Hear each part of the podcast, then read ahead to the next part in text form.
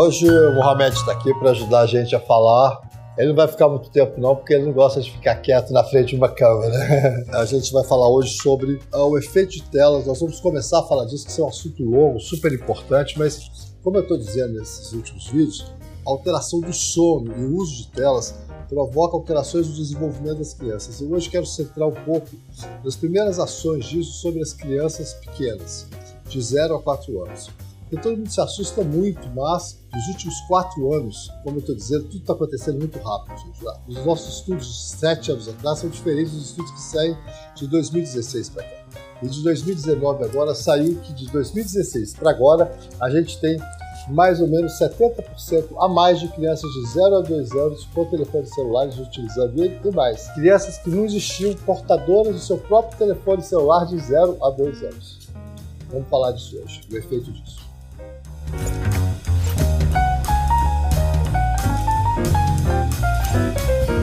Como eu já disse, todo o amadurecimento do córtex cerebrais vem sendo alterado tanto pelo uso das telas como também pelo uso, pela alteração do sono que elas provocam. Essa conversa começou a ficar muito séria. Ano passado teve uma discussão, os franceses adoram uma boa polêmica. Uma psicanalista postou e começou a discutir a presença de autismo em crianças de 0 a 4 anos que eram viciadas em telas. É um assunto muito complexo, a gente vai entrar nele de várias formas, mas o que isso está apontando? Crianças de 0 a 4 anos, portadoras de celulares, tablets, qual é o tempo que elas usam por dia disso? Quanto tempo elas usam? Qual é o efeito disso? É, como eu disse que nos primeiros é, episódios que a gente conversou, eu estava dizendo que eu estava muito assustado que a, uma, uma rede de televisão nacional mostrou no programa de domingo, é familiar, crianças melhorando o desenvolvimento cognitivo é, e motor utilizando telas. Que é um estudo bastante controverso, mas ele foi apresentado como a melhor coisa para uma criança de 0 a 2 anos para melhorar a motricidade. Só que não se avaliou parâmetros reais de amadurecimento da criança, avaliou padrões de escrita, padrões de motricidade e não de aprendizado, certo?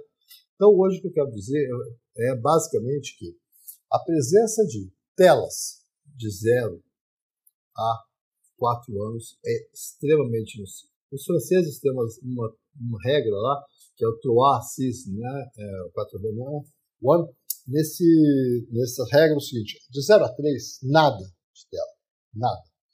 Eu acho que quanto menos tela, melhor. E cada vez mais estudos têm aparecido que se você conseguir evitar até os 12 o uso de telas pelas crianças, né, existem estudos mais condescendentes, menos condescendentes, mas como eu vou mostrar, é, a, as pessoas têm que estar muito mais atentas, nós temos que estar muito mais atentos, porque nós não somos digitais.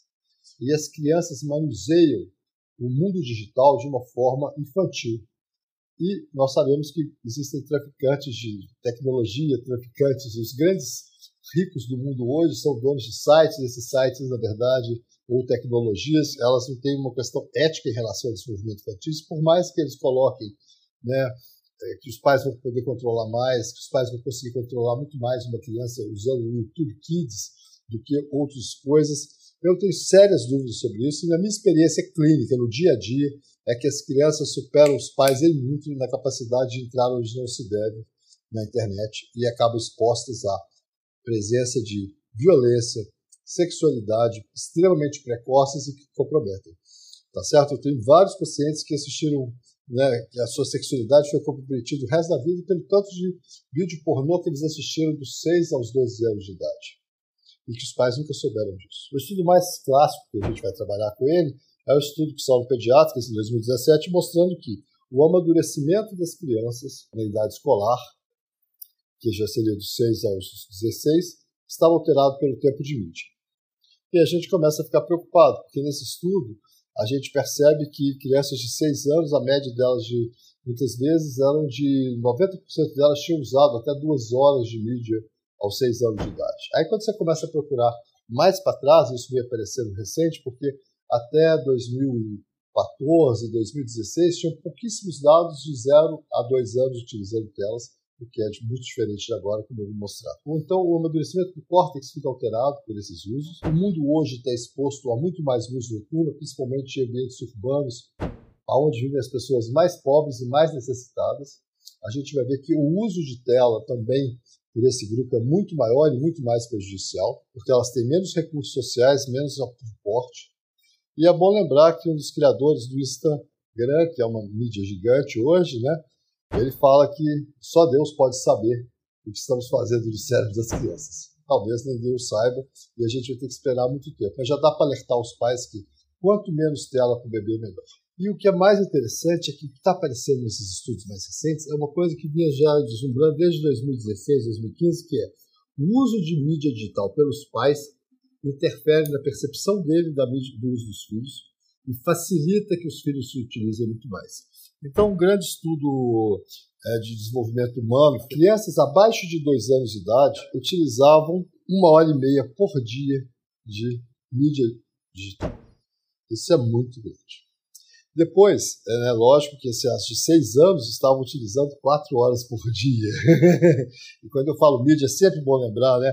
Não se esqueçam, a Rede Globo, a TV nossa de todo dia, a TV é, Record, sei lá qual que seja, faz parte, o computador, o videogame, os iPads, todos esses games e o smartphone, que é muito frequente na mão de crianças hoje em dia, e elas manuseiam ele muito melhor do que os pais. Né? Assim, é muito frequente uma criança saber de cor a senha do cartão de crédito da avó e a avó tem que perguntar para ele qual é a senha dela para ela utilizar.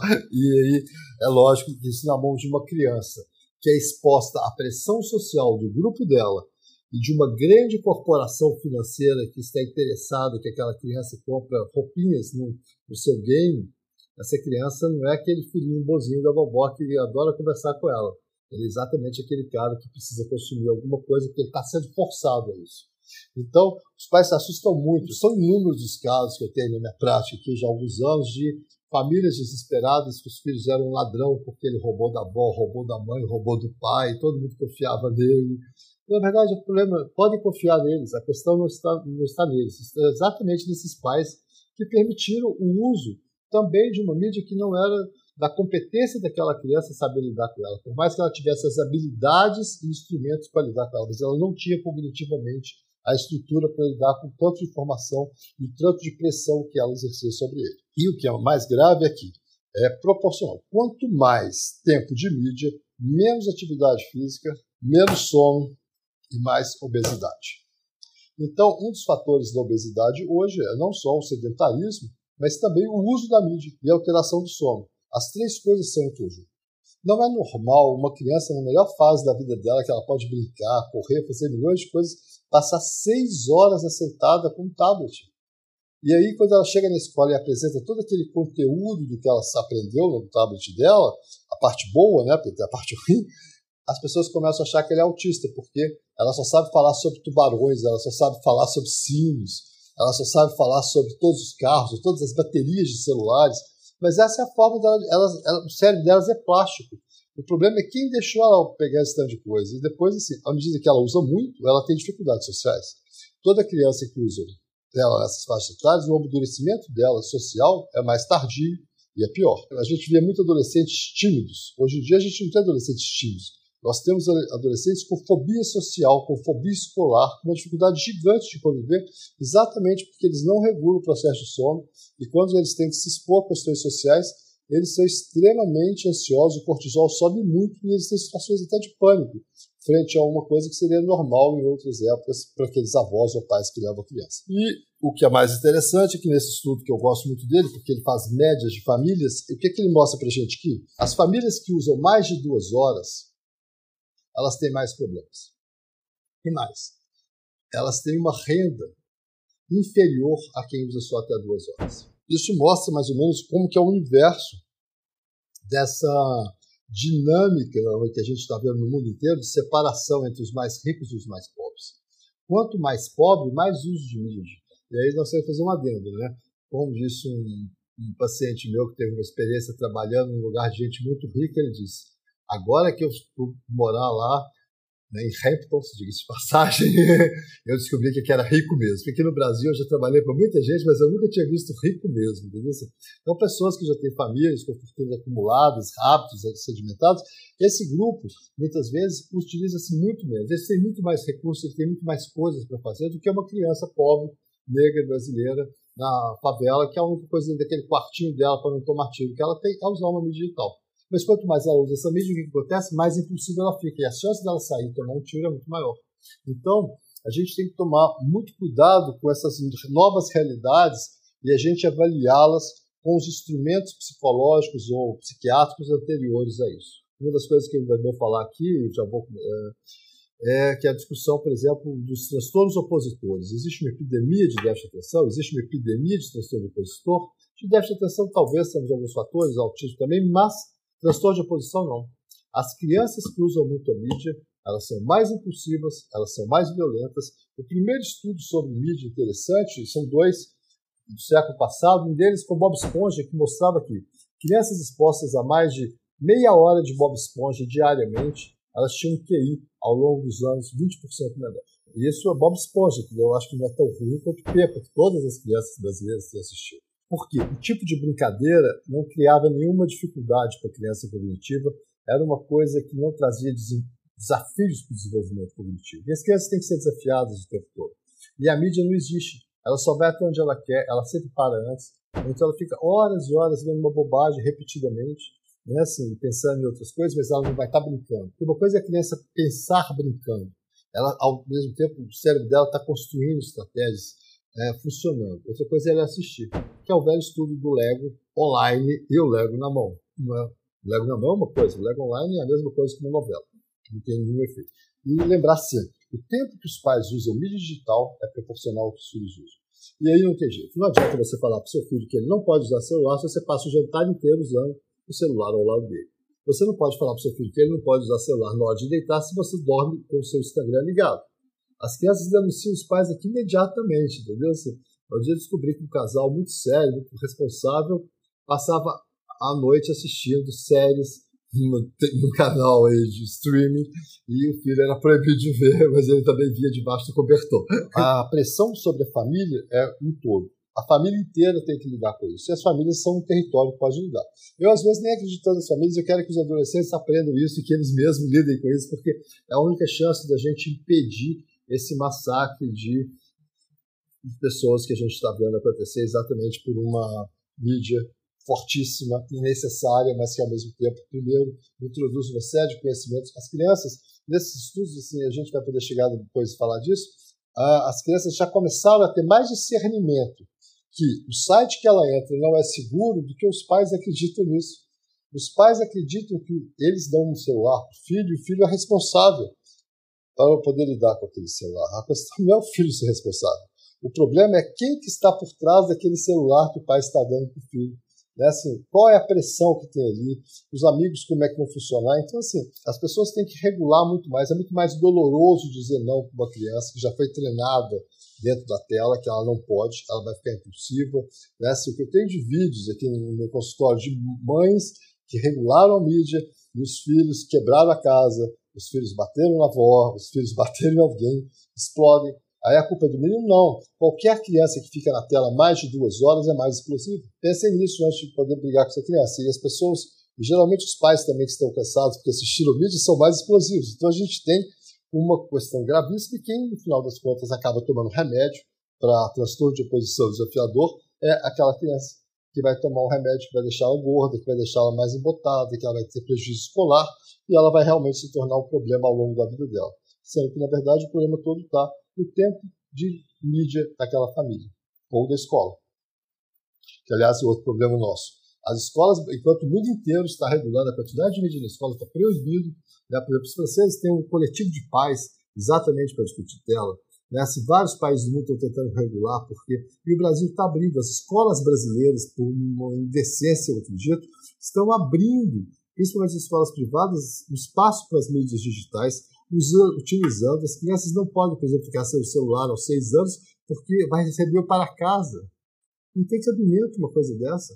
Não tem cabimento incentivar o uso de um instrumento tão grave na infância né, como esse. Essas pessoas não têm conhecimento do que elas estão fazendo.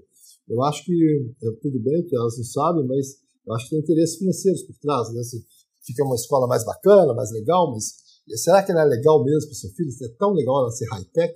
Será que é tão legal ter uma escola que tem uma grande página no Instagram, que tem tudo bacana? Acho que está na hora da gente começar a questionar isso, porque se a gente falasse que não é legal ser amigo do Pepsi Escobar, todo mundo é unanimidade. Mas ser amigo do Mark Zuckerberg, tem muita gente que acha que é bom. Né? Então, cuidado com o que a gente está engolindo e estamos passando para os nossos filhos. E quando eles reagem a isso, na forma de uma criança ou de um adolescente, a gente coloca a culpa neles. Lembrar sempre, quanto mais tempo de uso celular, mais impulsividade e mais dificuldade para suportar frustração. Duas horas assentados jogando um joguinho no restaurante, fazendo um maior sucesso, porque olha que menino educado, bacana, ele ficou aos três anos de idade sentado no restaurante jogando o tempo todo. E quando saiu de lá, ele chutou a avó porque ele não aguentou a brincadeira que a avó fez com ele, que ela não quis dar a bala que ele queria. A culpa é da avó? Se ela deu o celular, com certeza. então, assim, as pessoas não pensam nisso, é um presentinho bacana. Outro dia tinha um paciente meu com seríssimos problemas, essa história é muito boa, porque a mãe dele tinha julgado o Xbox, o computador, o tablet pela janela do oitavo andar depois que ele agrediu pela terceira vez. E agora, num dia, por coincidência, na frente do início do meu consulta, ele chega com o celular novo que um tio ficou com dó dele e deu para ele. E aí os problemas já começaram. Hoje ele já brigou três vezes, só tem um mês. E ele tinha passado dois anos muito bem, sem nada disso. Mas no começo é muito doloroso, porque ele parece que ele vai estar fora do mundo. Essa, a capacidade dos pais de restringirem, a maioria dos pais que conseguem restringir, eu tenho visto muitos hoje, ou das próprias crianças começam a ter essa crítica, eles são tratados como alienígenas, como esquisitos, nerds babacas. E, na verdade, são pessoas que conseguem ter muito mais controle da sua vida do que aqueles outros que estão lá dentro, que uma hora vão aparecer com sérios problemas, com toda certeza. É inevitável que o tempo de uso de mídia cause problemas. Eles podem não ser tão aparentes. Né? Por exemplo, hoje a gente tem uma epidemia de crianças que usam muita mídia e que, por exemplo, streamem continuamente, não dão trabalho para ninguém, e de repente, quando pulam da janela, ninguém sabe por quê. Né? Então, assim, essa pergunta, por quê? Porque era tão bacana? Não, não é tão bacana. É que o tempo que ele utilizou de uma coisa não natural, e que parecia natural, porque todo mundo usa, era nocivo à sua saúde mental. Era nocivo à sua biologia e à sua capacidade de se desenvolver no mundo. Que é o que a gente tem visto com os bebês que utilizam mídia há muito tempo e que os pais utilizam muitas mídias com eles. É muito frequente, cada vez mais, crianças que dormem a uma hora da manhã porque não conseguem desligar o celular, ela faz uma birra muito grande, o pessoal prefere deixar ela ficar, porque eles também estão assistindo Netflix ou algum site da mídia pornô também, a gente não pode excluir os pais disso, porque a gente tem que saber que a média etária das pessoas que utilizam sites pornôs, eu vou falar disso no episódio, é de mais de 30 anos de idade. Então o mundo está vivendo uma realidade que não é dita, que não é falada, e muitas vezes quem paga o pato para isso é exatamente os nossos filhos, os nossos adolescentes que estão se desenvolvendo nele e que funcionam muito bem dentro dele, sabem mexer com tudo, mas que nem sempre vão poder chegar onde isso poderia ir. Né? Então, resumindo, gente, a gente falou de uma coisa que eu estava querendo falar desde que eu abri o canal, que é proteger as crianças das telas. Eu acho que é fundamental. Eu acho que é necessário que a gente comece a criar uma crítica em relação a tudo isso que parece muito bacana, muito moderno, muito novo e que muitas vezes é muito pior do que morar na roça e acordar com as galinhas, entendeu? A gente perdeu esse parâmetro, mas eu acho que sempre tem um parâmetro muito mais próximo da natureza e a gente está precisando voltar a ele. As telas podem nos ajudar a chegar até lá, desde que a gente não seja escravos delas.